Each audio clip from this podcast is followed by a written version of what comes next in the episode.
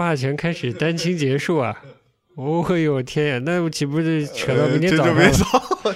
你就在这睡，我就慢慢聊。这种节目应该放到过年，是吧？对对，跨年大家回家，其实啥都不想干，春晚也不想看，呃，呃，我们就开一期红白，红白红白跨年大聊天儿，哎呀，怎么回事？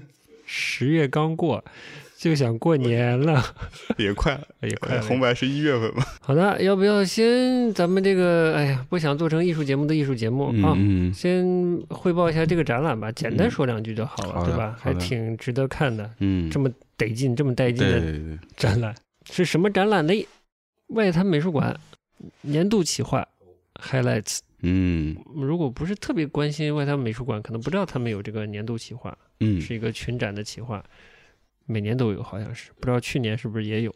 对，今年这个外滩美术馆的这个年度企划策展企划叫做“美好生活”，嗯，然后蛮屌的。嗯，具体怎么屌呢？可以上我们的这个微博啦、Instagram 啦，看一些我们拍到的小花絮喽，精选了，精选了，哎比较赶，哎，比较赶，比较赶，呃，很意外，在二零二二年竟然有展馆做这么赶的事儿。嗯嗯，我觉得在他们在这个时间点做这个展，还是真的蛮有勇气的。对的嗯，让我重新看到了一些艺术机构的胆量吧。对的。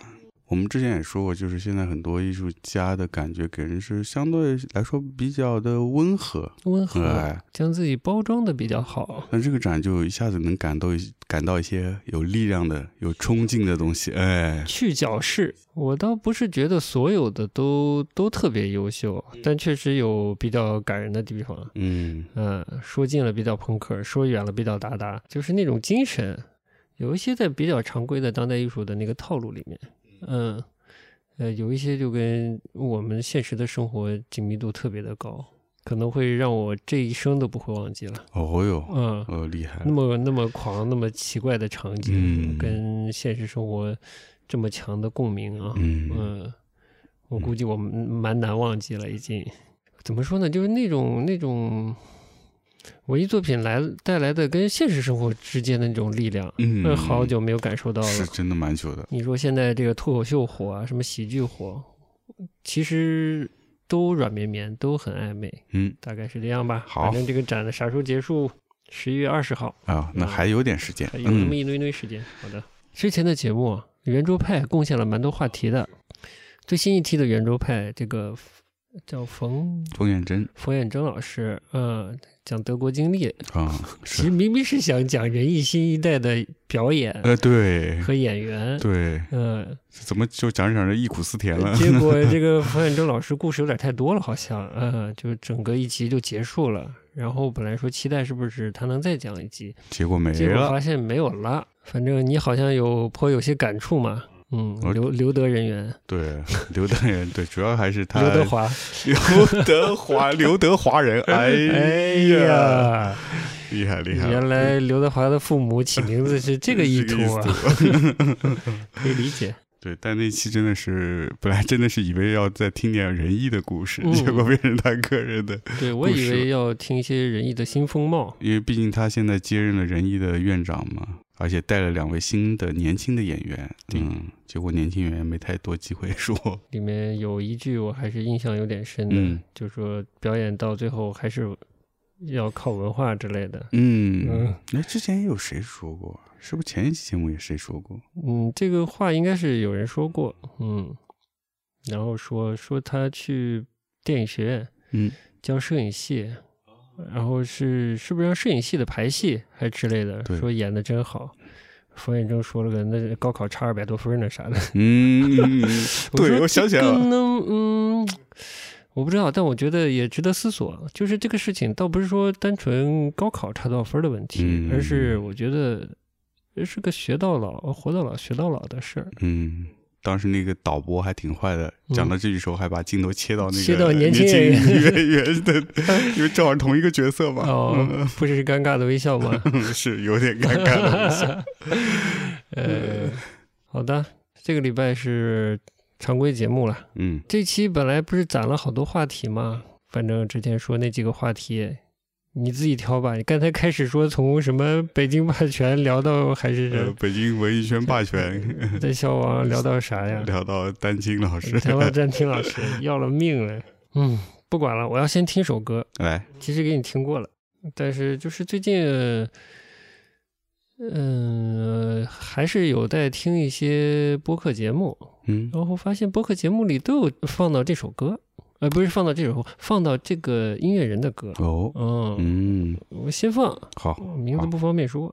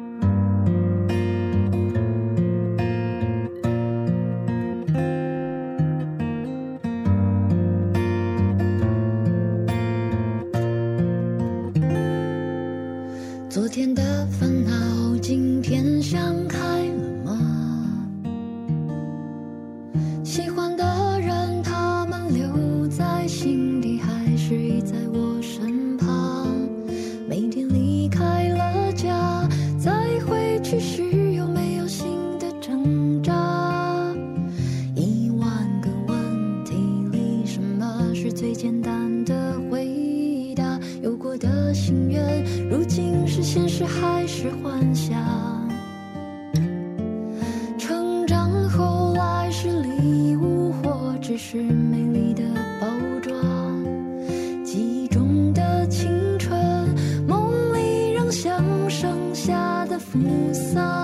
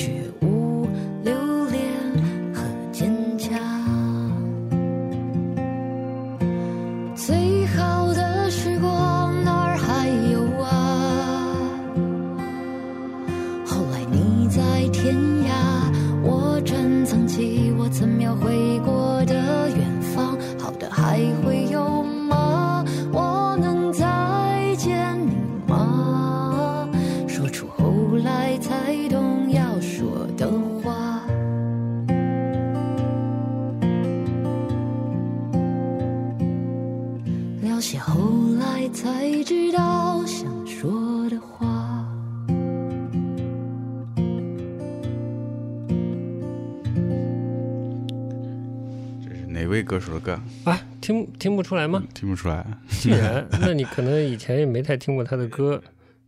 台湾有一位姓陈的歌手呢，在开演唱会的时候呢，有请过他啊啊，，就是拿他的姓氏开玩笑，嗯，说这个歌手的姓很怪，他姓焦。然后他就说：“我要回去告诉我爸爸。呃，他有个比较好的同辈的亲亲人叫，嗯、焦元溥。啊啊，好了就反正他发了新专辑，嗯，OK，有几首歌我觉得还挺好听的。嗯嗯，我觉得他写歌还是有的歌写的还是蛮厉害的。嗯，就是我觉得是属于那天的节目里，我们说艺术啊，是这种感性的东西啊，无用的东西有大用，对吧？我觉得他的有时候创作啊在歌词啊这方面创作还是挺厉害，是吧？有有点这些无用东西。对嗯，我觉得他蛮会问自己一些问题的。嗯有时候这个问题问出来，好像有些事情就也解开了一些。嗯。嗯，这一点我还比较佩服的。对，然后最近听听的某些这个播客节目里放了一些比较台湾小清新的歌曲，嗯嗯。嗯嗯。但我发现我真的好久没有听台湾小清新 小清新歌曲了，就台湾的偏民谣类的歌曲了，就觉得这种感性思维的东西好像放下很久了。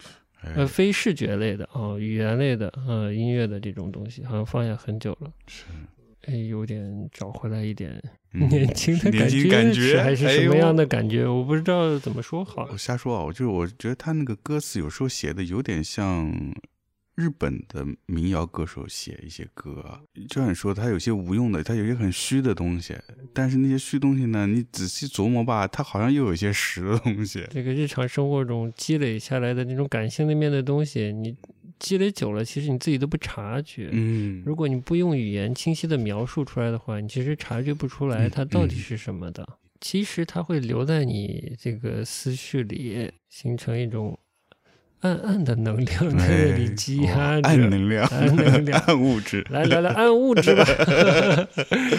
哎，不懂不懂。嗯，好的，要不今天进主题吧？你是谁来着？嗯，哎，我我我是大家的老朋友老杨，嗯我是大家的新朋友小瓦，哎，小瓦，哎呦，这个瓦路易欧娜。哎，瓦路易欧娜，关于瓦路易欧娜的话题，那就晚点再说。嗯你真的不点今天讲啥是吧？那我嗯，真的随便讲啊。随便讲，那不行，嗯。这个你这毫无兴趣的吗？就是就是都有兴趣啊，那就嗯。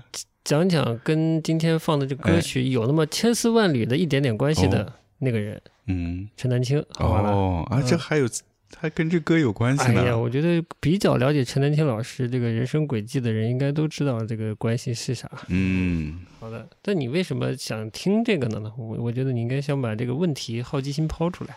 正好我是前两天正好看了关于陈丹青的一些视频吧，以前的视频，以前的视频，对，就是他在新加坡做演讲嘛，嗯，那个我之前也看过。然后呢，这个演讲是关于母国和母语的，然后嗯在里面他就讲到一些自己的家庭的出身，呃，嗯。或者他的长辈，就说他的爷爷，呃，以前是国民党的将领嘛，然后后来去了台湾，但是我忘了什么时候有个时间点他又回到国内，嗯，对于国家的认知是跟我们这边是不一样的嘛，对，是另一个意识形态系统下面生活的人，没错嗯，跟我们这个是不太一样的，嗯。啊，你关心的是这个，我以为是说我们之前节目里提过嘛，嗯。就是你说尤伦斯做过一个赵万迪主持的关于绘画的一个圆桌对谈，里面中国绘画大腕颇有几位参与了嗯，啊，其中有陈丹青。哎，我是好奇的看了看，我觉得大部分其他画家讲的意思不太大，但是我嗯听了陈丹青讲的呢，我突然觉得。为什么陈丹青这么厉害这件事儿哎，啊？我本来想跟你聊的是陈丹青的这个嗯，关于媒体嗅觉，媒体嗅觉，呃，这个就关于媒体的这个敏感度的这个东西，对，嗯，这俩事儿怎么能混到一起混到讲呢？一起，嗯，呃，可以先从我觉得可以倒着讲，嗯。就一点点往上倒，从现在的他找到他的家庭啊什么什么的，嗯。看倒得回去不是好。吧？哎。因为我为啥突然想讲这个事儿呢？嗯。就是那个，嗯、那个对谈蛮长的吧，可能快两个小时。我觉得后来我就没有分享在我们的微博上嘛，但我听了他的话，虽然是二零一一年或者一二年的这么一个对谈，嗯但陈丹青在里面讲的话，突然让我觉得，哎呀，这个家伙太聪明。我感觉我年少的时候被他骗了，哎呀，是有有这种感觉，这个骗是打引号的了。但我真的觉得他太聪明，太聪明的点是什么呢？简单直白讲吧，就是嗯他，呃，有一个论断嘛，可能很早就开始说了，就是说绘画已经过时了。嗯嗯，已经不属于这个年代了。这个年代的是一个新的那些媒体的年代，是电视的，呃，电影的年代可能都已经过去了。嗯呃，电影的年代过去了，甚至木心都表达过，嗯而且情绪比较哀婉，好可惜啊，电影已经过去了似的那种感觉。嗯，我现在是电视的、互联网的互的联网的，哎嗯，这种感觉。对他现在已经说是短视频了，哎，短视频，anyway，它还是基于互联网传播的这些东西。嗯，我觉得就是还挺聪明的。我不知道该怎么讲好。哦，对，我说他聪明的点是什么呢？就是他以这种否定绘画在当下存在的这种论断，斩钉斩钉截铁的论断，呃，把绘画拉入了现代的话语场，嗯，太聪明了。对，本来我作为一个跟美术关系不大的人，顶多爱看看漫画的人，嗯嗯，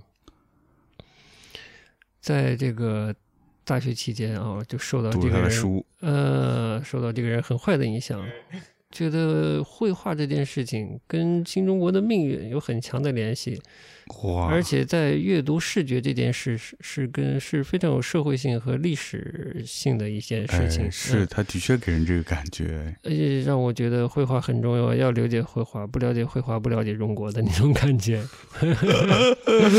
对，是一个很重要的带有这种呃主流历史叙事之外的一条线，嗯而且可能更生动，有更多有趣的事件，嗯，给人是这样的印象。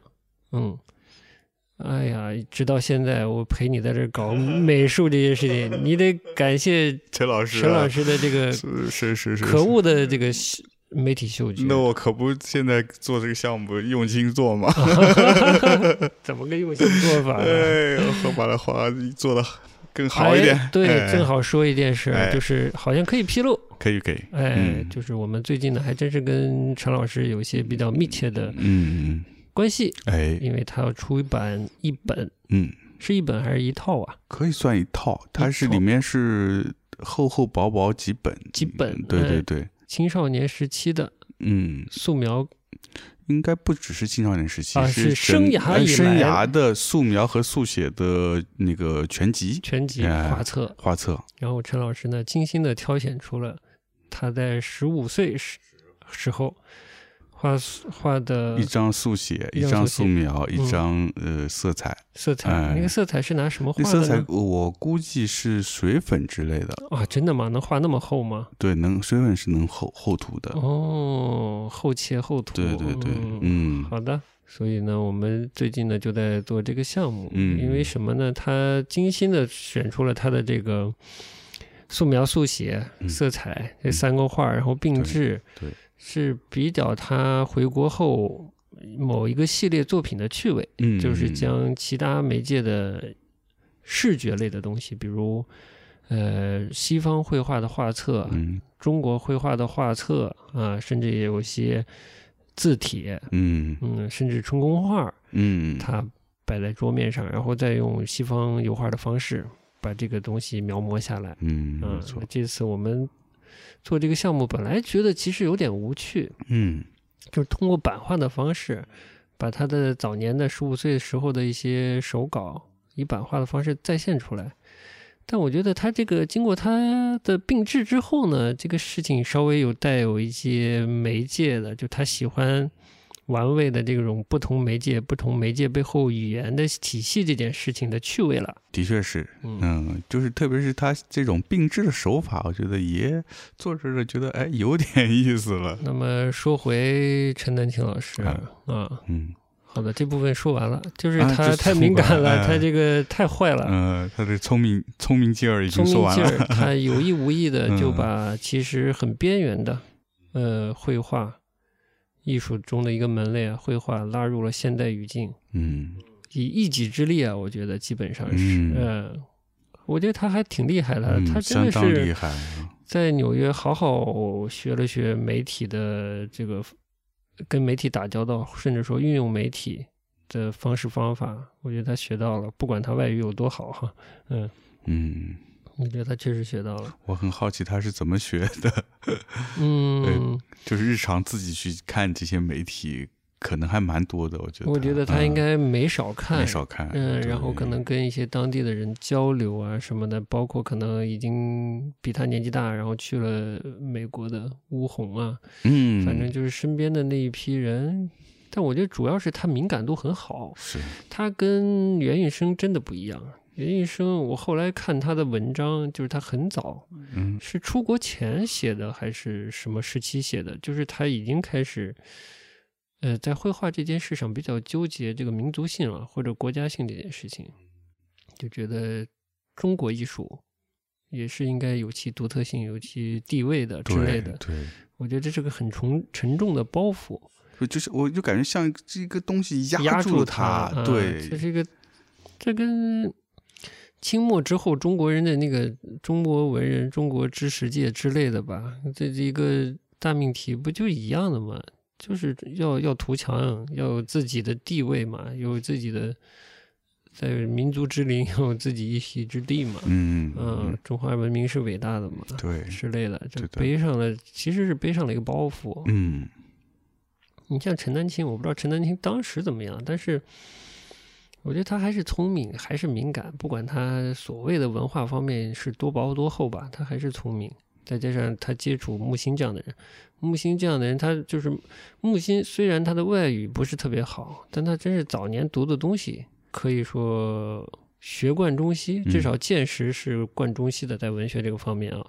他就不局限于自己一定是一个东方的或者一个西方的，就是好的都是自己的，对，都都拿来欣赏，是。都画成自己的对。对。我觉得这一点或多或少吧，不敢猜，但肯定影响到陈丹青了。嗯。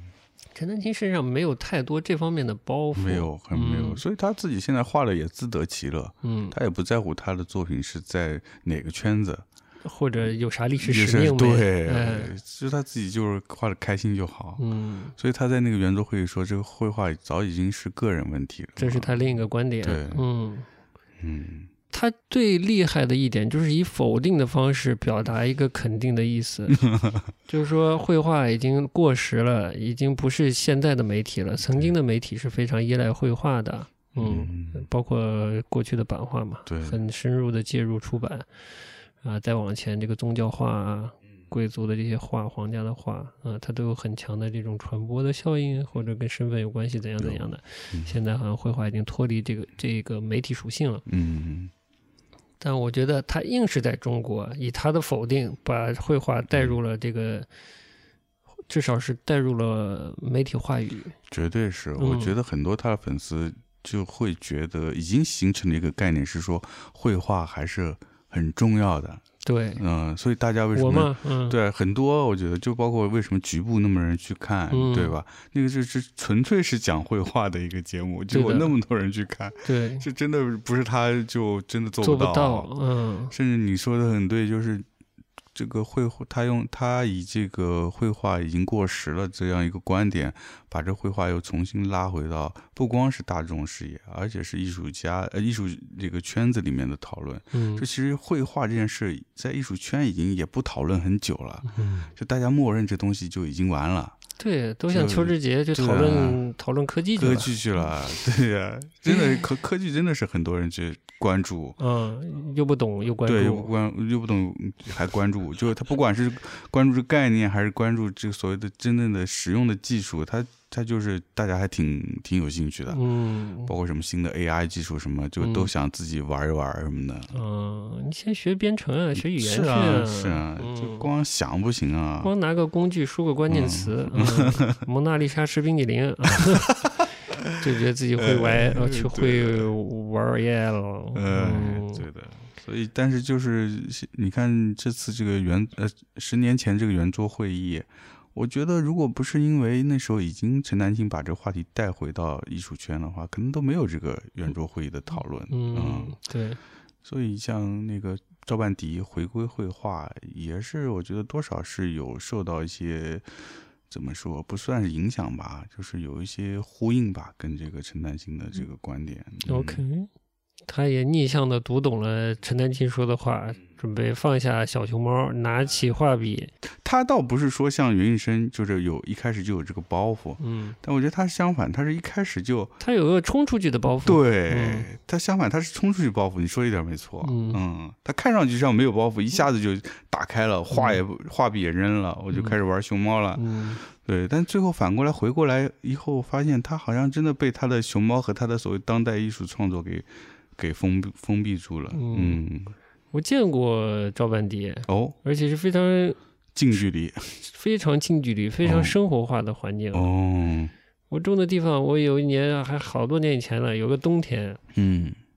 我出门过马路去超市，嗯。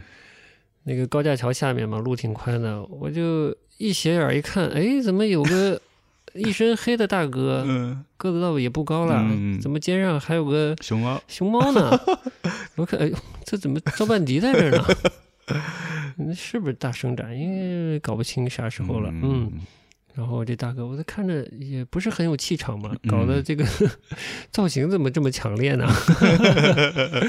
甚至依然能想起他说的，我就是在那个圆桌上，他说他面对画布是非常的脆弱。嗯我在过马路时也看到了一个脆弱的人。人，然后，对，说回说回陈丹青啊，嗯陈丹青不是这个圆桌上就说绘画嗯是个人的事情嘛？嗯，对，这是另一个角度，把他之前说的这个绘画是过时的，绘画已经脱离了公共，啊、嗯已经不是媒体的媒介了，啊，它已经不是一个公共媒介了，已经过时了。这句话又重新说了一遍，嗯，使得它的另一个引申的反的含义就是，绘画不是个人的。嗯嗯，因为你是在一个传播媒介上，嗯对吧？你要传播你的概念嘛，就是很多东西你一反的说，它的那个吊诡的趣味马上就出现了。嗯嗯嗯嗯对的，嗯他很有道理，但他马上打破了他自己说的东西。嗯嗯，这种就媒体传播的一种奇妙的现象啊。我不知道他是有意还是无意的，但他拿捏，嗯甚至说玩弄的非常好，高手。哎嗯，要懂得说反话。嗯嗯，哎呀，这这节课就上到这儿。好，哎呦哎天哪！嗯对，所以我就说他真的是，我也是现在才才看出来，他其实最可贵的点是他的聪明，嗯嗯，是他敏感，甚至有一部分是自觉，有一部是有一部分是不自觉的嗯，这个敏感机灵，口条也比较好，然后呢。在这个文雅与草莽之间呢，这个平衡度拿捏的也好，使哦得他说什么呢，都像是真的，都像是已经成立的，容易让大家相信。对，嗯，嗯，这点的确是他的一个挺大的优点。这个优势是很明显的。嗯，所以就变成了现在的这样子呀。我就说他害了很多人呀，嗯 倒不算不算害了我吧，嗯，就至少我没有说去专门为了他去学个绘画什么的，嗯嗯只是说对这方面特别感兴趣。嗯嗯这个确实有他的影响。嗯嗯，是，但相信应该因为因为他去学美术的人应该不在少数。那就太惨了。呃，其实我感兴趣的就是观察，我觉得如何、如何看待这个世界，就已经决定了你自己的世界是怎样的一个世界了。是不是非要画或者创作出来呢？到对我来说也可有可不有。嗯对，反正你如果以一个媒介的角度，一个媒体传播的角度去看他说的话，就很有趣。他是一个鲜活的，会讲这种以反话的形式把一个另一个意思带入媒体话语的一个人，然后会把一些私见说的很表达出一种很有公共性，呃，很有见地的样子。嗯甚至连不懂的人都觉得有趣，是一种是一种可以有公共性的定见。嗯嗯，比如他说他去美国，他看了弗伊德弗洛伊德就很不喜欢嗯之类的。对嗯，他会表达鲜明的意见，这种鲜明的意见甚至带有了一种已经是共识或者对，打破了一些共识，或者对嗯他他打破这件事上做得很漂亮，是嗯，而且嗯打破的东西通常是大家不了解的东西。而且艺术本来我说为什么之前也说艺术为什么有趣嘛，就可以一加一眼嘛，嗯，就是很主观的东西。嗯嗯嗯，我觉得他也充分的发挥了艺术可以随便说、打引号的嗯胡说的这个优势吧。他令他的表达非常的有趣，嗯，而且显出了重要性。其实那有啥重要性？嗯。说白了，好像也并没有 是哦，你这么说还真是。你嗯说弗喜欢呃弗洛伊德好不好，喜不喜欢，这嗯真没什么太大的。没啥重要性。重要性甚至说，你说绘画过不过时重要吗？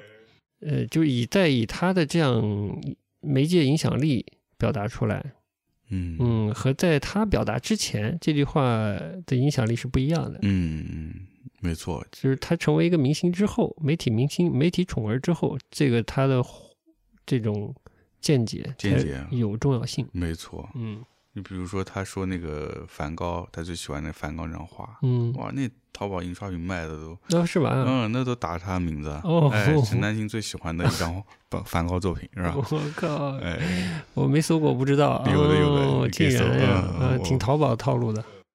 往前说一说，就是他出国这段时间，哎，他可能其实是他蛰伏蛮长的一段时间，嗯但他真的是吸收了很多东西。嗯嗯由于他的敏感呢，给我可能想我们这一代八零后这一代，以及八零后之后的八零后、九零后这一代人，带来了很多外面的信息。我觉得在两千年那个节点吧，对，呃，外面还是挺外面的，还是挺外面的，真的蛮嗯外面的。嗯没有特别鲜活的嗯关于外面的，呃，纽约的、西方的啊，这种文化的一种嗯充满嗯、那种鲜活的冲突感的。嗯，他的视角很奇怪嘛，他在一个纽约那样的地方，既看纽约，又带着乡愁的看中华。说实话，即便现在互联网这么发达了，能有足够的敏感度挖掘到一些有趣的这种跨大洋的、跨文化背景的嗯文化现象，做一些各种各样有趣的比较和观察的人不多。嗯嗯，有他这种眼光的人，其实真的是不多。是不多。嗯这真的是他蛮可贵的地方。至于说他的这种眼光怎么锻炼出来的，嗯，那只能说先天加后天吧，也等于没说。没记错的话，五几年生人，又是上海人，嗯嗯，我觉得是或多或少上海人先天嗯，这个环境、成长环境对媒介是敏感的，敏感的，嗯出版物、唱片，呃，包括各种各样的演出形式，呃，电影这些不同载体的这种文化，这个是敏感的。所所以，我觉得这就对他有影响。嗯嗯，然后出去了，肯定如饥似渴看得懂啊看不懂的狂看呀，各种。他从八十年代、九十年代又赶上了这种可能媒体的变化也蛮剧烈的时蛮剧期烈。的，对年轻还是眼睛鲜活，嗯是敏感度高，对，嗯，好奇心也重，好奇心重，嗯，大海也有绵体力啊，也有对体力，对，各种吸收，他是一个比较勇敢的人，嗯，比起赵半迪，你有一个话题一直被说呢，说美术生嗯是。是比较软弱还是怎样？对，嗯，嗯，比较柔弱的，对，比较柔弱，内心啊，嗯。然后我觉得他的好处就是，我觉得他内心不柔弱，就接受能力、消化能力强。嗯，嗯，我觉得他是好好的出去消化了一通。是作为一个去海外的美术生，嗯它的好处是，他过出去以后，他吸收很多，他不仅是美术方面的，嗯就很多出去学美术的，他就是出去就是跟只跟美术瓜葛。嗯，陈丹青厉害就是他对各个方面他都感兴趣，打引号的贪婪，我觉得这个贪婪真的蛮好的，嗯，啥都感兴趣。对的，嗯这个对他后来绝对有很大影响，包括嗯你说的他对媒媒体的敏感度，就是包括他对电影也感兴趣，古典音乐有兴趣。所以我想说的什么呢？嗯，其实应该稍微收一收，就是说，与其说陈丹青多厉害，就是他的影响力多大，等等等等，他替好像从清华离开是替美术生说了一些话，甚至对整个教育系统发发出了一些评论，甚至把绘画带入了一个公共话题。我觉得可能更值得关注的是，他作为一个文化现象，就是作为真正喜欢他的人，不要觉得他说了一些其他人说不出来，或者大家其他人没有看到的东西，他把它表述了出来，或者其他人不勇不敢于说，或者就是从来没听过的一些断论被他说出来了，大家觉得嗯，陈丹青了不起。有办法、有能力变得能再次审视他的那些结论，是一个比较有趣的事情，嗯，你理解我的意思吧理解理解，嗯，而不是把他作为一个偶像。偶像，嗯，嗯我觉得把陈丹青作为一个偶像呢，就完完全全把它浪费了。嗯，嗯他最大的意义，我觉得还是一个启发性的意义。啊，嗯，就是他把你拽到这个圈儿里，拽到这个话语圈子里，拽到一个这个讨论的这些话题群里，他哎喜欢的那些东是西，其实很多都是跟媒体有关的嘛。媒体是神呀，所以真的有这种说法。是我理解你意思，就是他把你拽进来，剩下来就是你的事了，是吧？对，你就再审视，你要可通过你能做的事情，你能学习到、了解到、体验到的东西，嗯重新去审视他看到的那些话题，他提供给你的他的那些经验，嗯，是你没有的嘛？对，嗯，嗯，但你有你的经验嘛？你有哎了解他的经验，你可以对照的去看待这件事情，你可以产生你新的观点，嗯，然后过你自己的生活嘛。嗯，大概就是这样吧。哎，所有把聪明人当偶像来看待啊，真的都浪费了。嗯，他那话都白说了，我觉得。嗯，哎，大概就是这个这个观点很很好，好就值五块钱。哎呀，好的，好的，好的。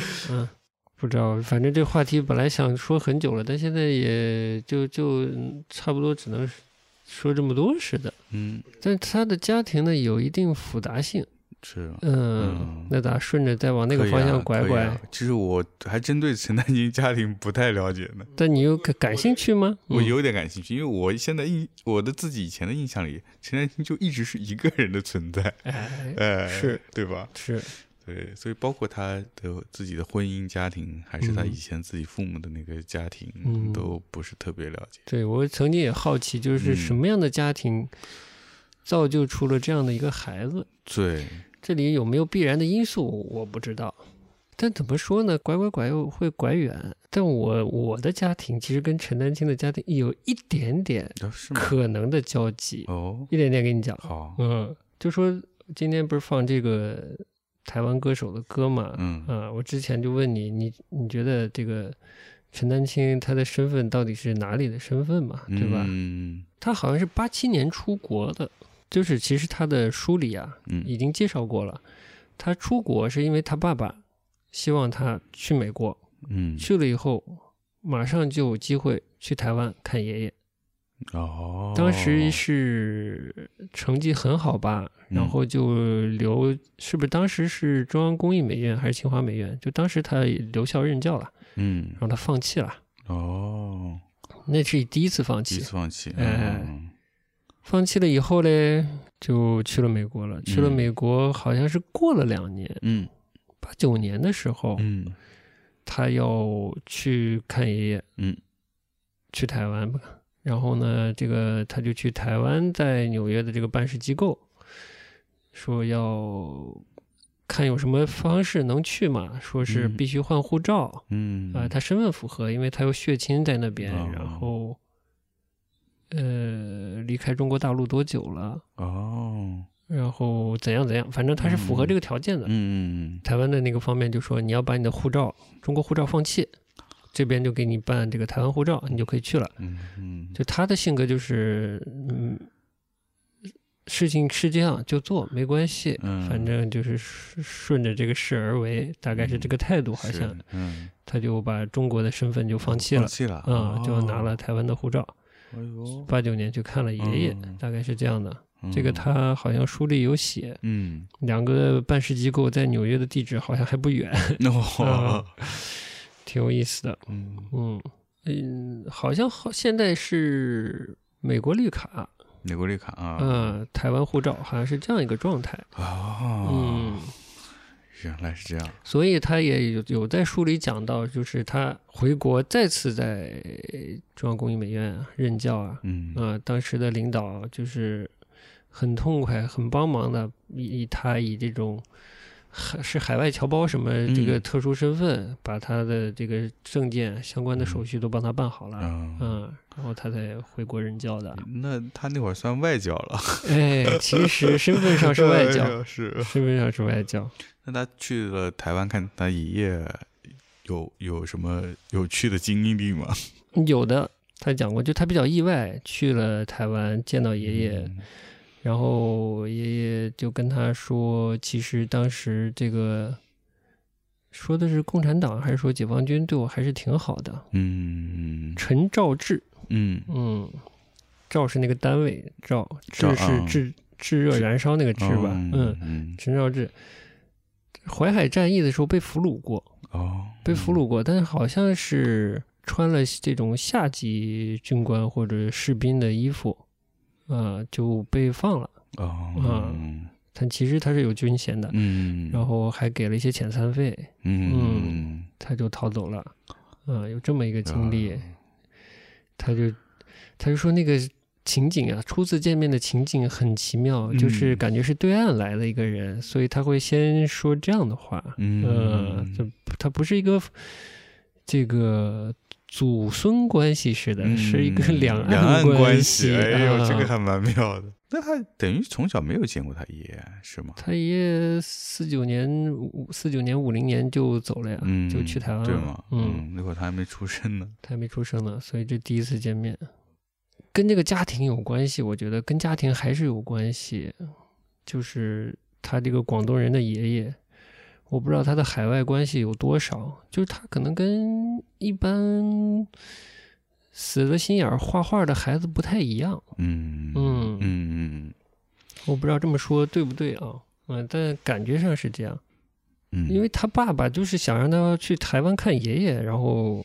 嗯，蛮怂恿他去出国的，而且他爸爸是右派，嗯他爸爸是右派呢，就被打成右派了，还跟妻子说：“我以后要把儿子送到美国去。”就这样的情况下说这样的话，你想想这是个什么样的爸爸？嗯不得了，我跟你说，嗯不得了，真不得了嗯，啊啊！他有他有兄弟的，叫陈，呃，名字忘了，差一个字，陈丹什么好像是。嗯啊，你说陈丹青有兄弟？哎，陈丹青有哦，兄弟，然后也在美国，嗯嗯，移民了，就没回来过，好像是。嗯嗯，他爸爸，我就跳，他爸爸说这，嗯，右派时期说，我一定要把儿子都送到美国去。他的这个爷爷，嗯，是在什么时候说的？就祖父是是他们这个祖孙相认之后，还是嗯的？呃，他的爷爷跟他的爸爸嘱咐的说，以后家里的后代都不要参与政治之类的这样的话。嗯，然后到了他爸一代是孩子一定要出去。嗯，然后基本就就到了他这一辈儿，基本就做到了吧。虽然他长期在北京待着，嗯，但他身份是身份是在外面的，嗯嗯，对，嗯，大概是这么个情况。嗯嗯那真的这个家庭真的不一样。嗯他首先接触到的这种经验，各种家庭给他的经验，然后他的这种呃意识形态，嗯呃看到的这些事情，都更更多元、更丰富的角度。你，说太对了，更多元更丰富。对，嗯所以他就不会是一个很是一个接收单方面价值观的这么一个状态。对嗯所以我觉得这跟他可能从小心眼子不太死也是有关系的。嗯，他生活环境就受的这个熏陶不太一样。他爷爷对他爸爸的要求是军人一般的要求，因为他爷爷是黄埔的，黄埔七期的，嗯，然后那个那个管法和他爸爸对他的要求是不一样的，就陈丹青他爸对他的要求是不一样的，嗯嗯还是是让他要更自由的，更自由一些，因为自己从小是被严加管教的，是吧？对，应该呃，那还挺好的，有影响呃对，不像日本人，是吧？日本人是我小时候吃的苦，一代一代你更苦，一代一代虐下去。对，嗯我就稍微拐一拐啊，就是为什么说我的家庭跟陈丹青的哎家庭可能有一点点交集呢？哦，这也是个黄埔军校，那倒不是，得倒到他爷爷这辈儿。嗯他爷爷五零年嗯从哪儿走的呢？从哪儿去的台湾呢？是从海南。哦，海南，嗯，海南他为什么五零年从海南去的台湾呢？是因为被我军打走的。我的外公呢，嗯当时参加的嗯，就是这个解放海南岛，嗯这个战役就在这里交汇了。我觉得哦，有这样的交集。嗯嗯嗯他是林彪四爷的，说是做到了团长吧。我其实不太了解对他的生涯。嗯，当时北京解放，嗯，傅作义把北京让出来，对，嗯，对，毛去北京有一个阅兵，嗯好像是西郊机场吧，哪里有一个阅兵，然后在在哪个场合啊？一个一个室内的场合，还接见一些军官什么的。嗯，哎，当时我外公在里面，哦，但我不是讲过吗？嗯。我不是有一个上北大嗯中呃不是那不叫中文系，北大嗯国文系的嗯这个姥爷嘛，外公嘛。嗯，对。其实我有两个外公，啊啊，一个文的，一个武的，哎呦，一个有血缘的，一个没血缘的。呃，这有点复杂嘛，有点复杂，嗯哎，那个没血缘的是学文的，学文的哦，呃，有血缘的是学文的，啊，有血缘学文的，嗯，没血缘的是是武出身的，嗯。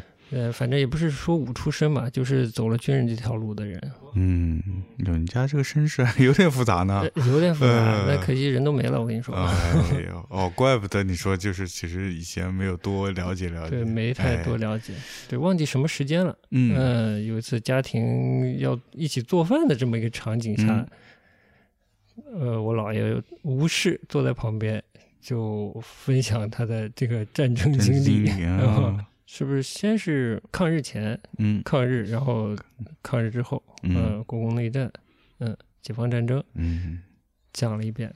我当时也不知道重要，然后我就大概的听了听嗯，呃，所以好多事情后来都是靠我妈再稍微又给我补充补充，嗯嗯，但他知道的也不是那么详细，老年人不讲，对他们也不问，对，真的是老年人都不爱讲这些事儿，因为他他是个山山东人，嗯嗯，然后他这样一路。四野从北边打到南边，一直打到海南，解放了，嗯嗯，然后他就在广州，算是复员了，就是从部队离开部队了。嗯就是他带给我的是另另一个一个奇不是奇怪的，就是就他的人生经验，给给我带来的也是很多难以想象的东西。嗯，就是呃，现在不是有个词儿叫政治性抑郁嘛？这我也不知道，我也不知道，就是那些自称政治性抑郁的人在抑郁什么。嗯，我觉得陈丹青的家庭，他的爷爷爷爷，嗯。广，东人，嗯、好像是台山的，嗯。嗯，一九零几年生人的，嗯。嗯，二十多岁的时候冒充，呃，家乡的一个教师的身份嗯。去了黄埔，然后录取了黄埔的八期，呃，七期录取了，然后出来，然后就走上了这个国军军官，然后在那个意识形态下，嗯，这这个这条生涯，去了台湾，就也复原了，嗯。然后跟他的一些战友之类的，就开农场，然后作为军官好像福利也不错，然后一直贴补家用，嗯嗯，就走上了这样一条路，有个有个挺大的转折，就是去了以后就跟政治没关系了。哦，我听我家人说，是我姥爷呢，其实四爷就他战友都在北京，都是说的直接点儿，就是都是当官的，啊，就他想走这条路是完全可以的，啊，但他就选择了另一条路嗯，啊，我就还是不细说了吧，但是嗯我觉得也挺奇妙的，哎，那也是蛮奇特的，嗯真的蛮奇特的。对的按道理他们一一路打下来的战友，一般也就是一波人就一起走下去了对啊，一起比如说一起去北京，对吧？做个官儿什么的。我就觉得嗯其实。嗯其实蛮有趣的，就是嗯我不知道他都作为他，我根本不了解，就是嗯，我认识的他就是他，为什么做这个抉择？我觉得还挺有意思的。对嗯，就是他经历了什么，对，嗯，他最后就是在我的生活，他已经变成一个爱钓鱼、爱种个花、养个草的老头儿，然后就是觉得我大一点了，带着我一起钓鱼的这么一个人。嗯就那些东西，我不知道。嗯而且你想想打仗呀，哎我说实话，我这节目播得了播不了，哎呦，那都是一路杀人杀过来对，的。这我觉得他应该是见了很多，嗯哼嗯我就不知道这个现在的有些人说自己政治性抑郁，也算是经历了什么了，就说自己政治性抑郁了。嗯你到底见识了啥？见识什么？对，嗯嗯，这人反正对我来说多少有点像个呃没办法了解的故事了。嗯我说迷嗯不至于，嗯嗯。其实包括我外婆也一样的，嗯但怎么就拐了呢？其实说陈丹青的家人嘛 是，其实他的这个事情大框架有了，对，大吧？框架有了，对对嗯对，其实嗯有趣的就是陈丹青的爷爷，台山的一个乡下青年，就他为什么受了小学文化，就想去军校，就想当兵呢？嗯，家里人很反对的，嗯，是吗？对的，然后把他要求他回家跟嗯。媳妇儿结婚，好好过日子那一种意思。嗯。嗯，他算服从了个命令吧，在家待两年，嗯然后才有了他爸，哦，嗯，嗯，然后才去了军校，才去了军校。所以我哎跟陈丹青嗯祖父级可能是有一点点交集，但年龄差了这么多。他他的爷爷是先战争前先有的他爸爸，嗯，嗯。有孩子早，有孩子早，嗯，就是我原来以为是说当时的情况下已经是去军呃去军校，可能是一个对于这些农村的比较贫困的家庭来说是一个好的出路。嗯他，可能可以通过当军官改变自己生活，所以嗯可能大家愿意去军校。嗯但听听起来他，他家里人以反对他去军校，我就不是特别理解了。嗯，他又是怎样的冲动决定的呢？嗯要要做，当时是不是叫国民革命军之类的啊？嗯他爸也挺有意思的，海关学校，然后解放后当了某个区的这个税务局副局长。上海的，嗯，不知道是徐汇是哪里的。嗯嗯，他在上海上的学，然后解放后哦在上海税务局当副局长，嗯但也就只干了两年哦，就被打成右派了，哎呀，就变成了一个跟同事们愉快的抢痰盂、去刷、去刷厕所的这样的生活，然后工资大打折扣，嗯这日子跟他跟他妈妈就陈丹青他妈，嗯工资大打折扣，嗯，就这种日子过了二十年，我的天哪！也是有赖于他爷爷吧，哦嗯，，阶级阶级把，嗯钱从台湾送到香港，再送到大陆来，嗯。嗯，还好那时还是有这个通道的。还是有这个通道的，嗯，嗯。对，就是其实之前有有这个文章啊，就是讲陈丹青的爷爷的，嗯。以及爷爷对他的这个家庭啊，他爸爸这一代以及对他这一代的影响的，是发在《南方周末》上的，哦，嗯，然后后来基本就删光了，基本销声匿迹了，嗯，有些有些网络缓存，嗯嗯，还能查得到，能看到。那是那个那这个文章是说陈丹青自己写的还是别人记者写的？记者写的《啊南方周末》的，我看看还有什么值得分享的东西。陈丹青的爸爸跟陈丹青的爷爷的性格就差别蛮大的了，嗯嗯，是吧啊、一个是军人，什么不啊怒自威这样的形容，嗯说他的爸爸就是天性开朗、爱玩、爱笑。一开始是读的黄埔中正中学，嗯，好像是蛮军事化管理的一个中学。哦后来去读教会学校了，培英中学。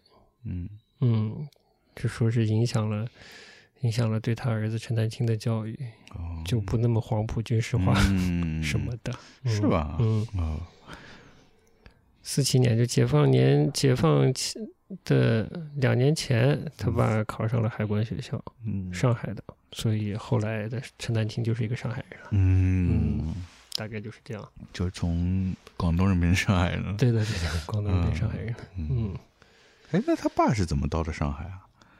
这不是考学校考哦？考学哦，就是考了那个海关海关学学校校哦，嗯明白了，嗯哦，理解，嗯原来如此，所以他变成上海人。哎，而且说他爸爸后来也平反了嘛，然后退休之后，哎，他爸这种情况，估计还是退休吧，我不知道是离休还是退休啊。嗯，就是离开工作之后，呃，做律师，哦嗯哟，，而且就是帮助一些需要维权的人士，嗯。嗯，去做辩护这些的，嗯。嗯，这么厉害啊！我有点了不得。这厉害，退休以后当律师啊？呃律师不是那么好当的。呃，很可能他嗯之前就是法律系统了，就可能哦从那个就离开税务系统，我只是这么猜测，嗯但具体我不知道。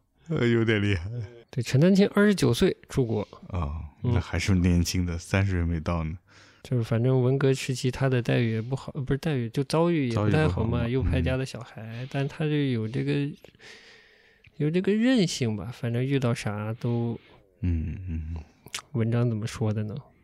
他本来是游泳队的，嗯嗯，但因为身份的问题就退出游泳队了。反正他的态度就不游就不游吧，不上学就不上学吧，必须下乡就下乡吧。说是他性格里有一种看破看淡的这一面，嗯那可能多少跟他爸的影响有关系。嗯，应该是。后来家人的劝说下，他爷爷回大陆了，最后嗯也是安葬在大陆，大陆嗯，嗯。安在咱家乡了。嗯而且身份还是比较好的，嗯嗯，应该属于那种爱国抗日将领之类的吧。哎呦，嗯，那不就是肯定属于被肯定在抗日、嗯。抗日战争这这个时期是被肯定了，嗯，嗯大概是这样的，嗯。哎呦，这个理的，嗯，理一下蛮清晰了。啊，清晰了，嗯。是，那的确像你说的，这个他陈丹青的家庭还是蛮特殊的，对他嗯的这个之后的看事情的角度和观点都还蛮大影响的。嗯。嗯，好的，陈丹青的八卦就差不多这么哎多，好的。嗯，大家真有兴趣自己谷歌一下，哎，再扒一扒。哎。对，或者去看看他写的书嗯什么的，对，都可以。嗯。所以不管怎么说呀，我们呢，现在这个阶段还是应嗯。该感谢陈老师的，嗯。哼，毕竟他还是把绘画什么的啊，视觉艺术这件事情变成了一个公共话题。是，嗯，嗯，如果没有他以一己之力啊，以这个回国侨胞嗯。毅然退出嗯。清华的这个事件，将自己变成一个公众人物，然后又真的是比较敢说，呃，眼光又独到，表达优势、先天优势又比较明显，把这个绘画拉入公共话题，可能关注美术的人更少，绝对的，就别就更别说普通人嗯，买个画什么的了。绝对啊。嗯我一我自己印象就是，除了陈丹青，没有人说就是在公共视野里去讨论绘画这件事儿。嗯。我上我自己学画的时候，能看到关于绘画的都是这种业内的这种杂志，专业的杂志，嗯。有些评论啊什么的，而然后不像陈丹青他这样去，呃，无论是从用用文字，还是说通过他之后在公众上的这个嗯谈话的方式，讲他自己对艺术的观点，我觉嗯得就是那个完全不一样。就你看那种专业的艺术类杂志的那种说法，跟陈丹青的说法，他的角度、他的有趣程度是差太大了。因为他们没有能力把绘画的那些事情嗯拉入一个公共嗯话语圈子里，甚至拉到一个大众话语圈子里。我觉得他嗯肯定对安迪沃霍是感兴趣的，嗯，对 pop art 是感兴趣的，对对这个所谓的商业性的艺术，那些先锋艺术，嗯美国的啊东村的那一套，嗯甚至涂鸦那些嗯东西，怎么跟大众发生关系？嗯怎么在媒体这个环境下发酵成事件？我觉得他应该有留意到的，嗯嗯对吧？对的，绝对会。所以他也有这个半自觉半不自觉的，在中国把绘画，把他的老本行拉入了这个嗯。公共话语圈子里。嗯。嗯。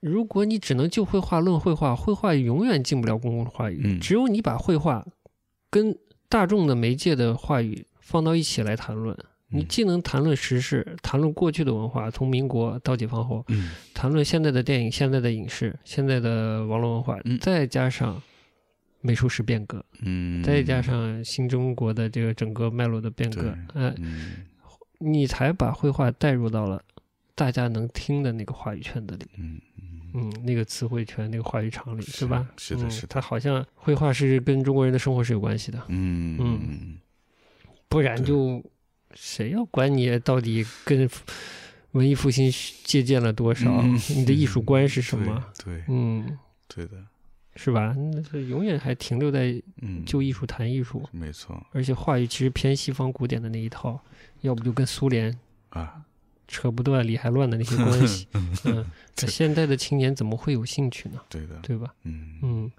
这等于他他给了中国的这个油画，甚至视觉美术一个现代的一个身份，嗯嗯，一个当代的身份呢。是嗯的，就像他局部里讲那些湿壁画什么，嗯你，这一般的年轻人怎么会对这个感兴趣啊？对呀、你出即使去意大利，你看去去这些名胜，那也是当拍照景点看的，对对吧？他竟然能被他讲讲出来，并且有这么多人看，嗯真是太厉害了。是了不起。呃，嗯，包括讲那些那个山西的那些寺庙的壁画，哎，我觉得雕像，最近的内容里面，就最近他的输出啊，认真的输出里面，直白说失败，呃，委婉说可惜的，就是山西的这个墓葬壁画的部分。嗯，我觉得他功课做少了。哦，嗯，然后有点过于强烈的跟意大利的那个宗教石壁画做做对比做做对比，想引入，这是他惯常的一个对方式，对对，是，通过对比把它引入同一个话语圈里。嗯啊，然后形形成一个有趣的比较，嗯好像能帮助你同时理解两者似的。但其实他这事儿没做对，嗯就是墓葬的嗯墓葬壁画，那完全是另一个系统。嗯他想以艺术家，他是他想立艺术家嘛，和艺术家和艺术家的笔触和嗯艺术家的表达，嗯以及那种独到的天才的东西。嗯嗯对对，他叫伟大的工匠，伟大的这是又工匠是你说的，他是嗯反话。嗯他其实说他是工匠，其实他认可他是一个艺术家。他当然想了，不然他怎么会跟意大利的那些大家做比较呢？哎、一定要说反话，嗯嗯、这样才有反差。哎嗯，高反差它有有就是嗯令人醒目。嗯然后，但他功课没做好嘛，嗯就是嗯他在跟乌红的对谈里，他也说到了，他这讲述完全错了。他想说，为什么画墓葬壁画的人，这当时的工匠画这么好的画？就不觉得可惜吗？那个墓葬一嗯盖上一填土，这他伟大的作品就跟人世间就 撒又那拉了。但我说你这个陈丹青不会吧？就这方面怎么这个认知好像有点弱嘛？嗯就是中国帝王啊，或者这个帝王将相的这些墓啊，他的工匠啊怎么敢有这样的心？不敢说很多啊，但我印象里有一些就是为这种，呃，说中国的，呃，封建社会时期的这种高等级的人的墓葬服务的人是有可能要陪葬的。嗯，对，就更不要说你以艺术家以各种呃有个人身份、个人表达的这种存在感来做创作了，嗯完全不是的。你这种嗯笔触可能就是有点问题。嗯，但他自己后来也说了，他说我有他跟吴红说，我完全讲错了，嗯有点可惜了，啊不，太成功。但总之还是了不起啊！没有第二个人了。没有第二个人啊了，，你看，除了他，还有谁能 谁就别说你能把这个呃艺术带入大众话语权了，嗯，就是能说到有趣点的都没有了，是没有第二个人了。咋办呀？那咱就努努努力呗。但首先你要在媒体里有个地位，知道吗？它才是一个媒体公共话题。对，呃，嗯我们这老低调的，既然有人愿意花钱听，我也是崩溃了啊！这是稍微拐一句，呃，就是刘晓东，啊，刘晓东跟陈丹青的对比是，嗯刘晓东说话也有意思，就是一种呃耿直的、有趣的、嗯。风趣的，其实是明明是这个中国高等美术教育体系下的教授吧，对，但是说话就像一个嗯有走社会的嗯、有文艺气息的东北大哥哥或者东北小哥哥 那种感觉，嗯嗯嗯。就是敏感度够，知识储备不够 的感觉。哦，嗯，呃，所以常常只能达到有趣和嗯对自己生活经历有趣的观察。嗯，但你说，在一个更大的话语圈里、更大的这个文化视野里面，嗯你想说让刘晓东做多么有趣的表达，以我现在对他的了解，他其实是做不到的。嗯嗯，只能在绘画这个领域做一些表达了。所以他是画家嘛，这个陈丹青老师是文化评论文化人，评论人，呃，兼艺术家。好的，反正陈丹青就其实很久没有那么关注陈丹青了，嗯，也就能讲这么多的感觉了。嗯，说到底就是还是不要浪费这个人吧。这个这个建议还是非常好。当然，年轻人可能或多或少都有一点，但我希望大家不要，嗯，就是说发现一个好像挺有趣的人，嗯就只能做到捧他，觉得他有趣。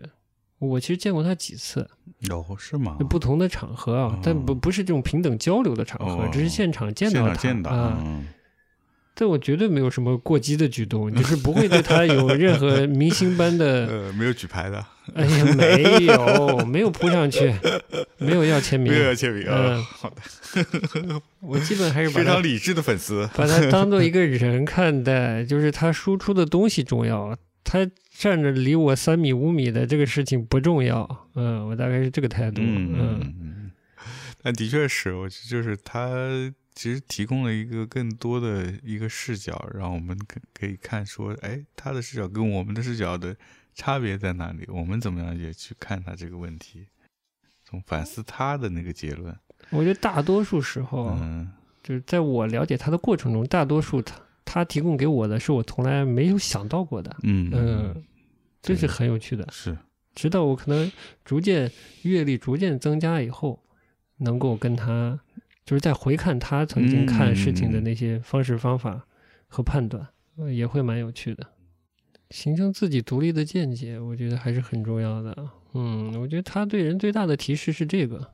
嗯，我其实一直以来，所以说那天我也跟你讲了一个什么事儿，然后我就说关于心理学的，关于这个男性、女性，这个从从孩子这个阶段在接受家庭的，呃家长的这个性格上的速成的时候，这些影响的东西啊，有些心理学家会发表一些见解，怎样怎样的，我我给你转述了一下。嗯但其实我根本就不当一回事儿的点，就不太当一回事儿。嗯虽然可能有一点啊，像是现在后知后觉的发现，嗯但我其实影响不大，因为我很早就就有我自己的看法了，嗯就是为什么，对吧？嗯，嗯嗯，我觉得啊，就是对于这些有趣的人，这些有独到见解的人，我觉得最好的状态就是至少做到能逐渐的跟他平视，嗯。能跟他对，就是不是真的对话，嗯。但是你在见解上能跟他的见解有所对话，嗯。嗯，是最好的状态。嗯。这也是我会对某些人感兴趣的点，嗯就在这里，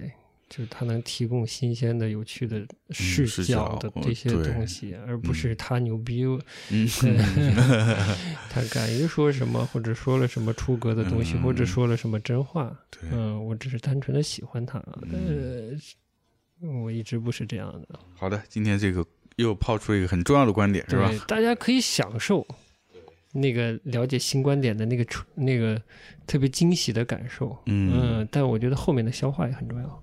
哎，嗯这个也是蛮重要的。我觉得有时候你你接到新观点很很很新鲜，很兴奋，嗯但可能也就是兴奋那个劲儿就过去了。啊，对，然后其实，在你心心心里，其实是很快他就没留下什么了，就对可能就是啊那一瞬间。你留下了一个嗯淡淡的。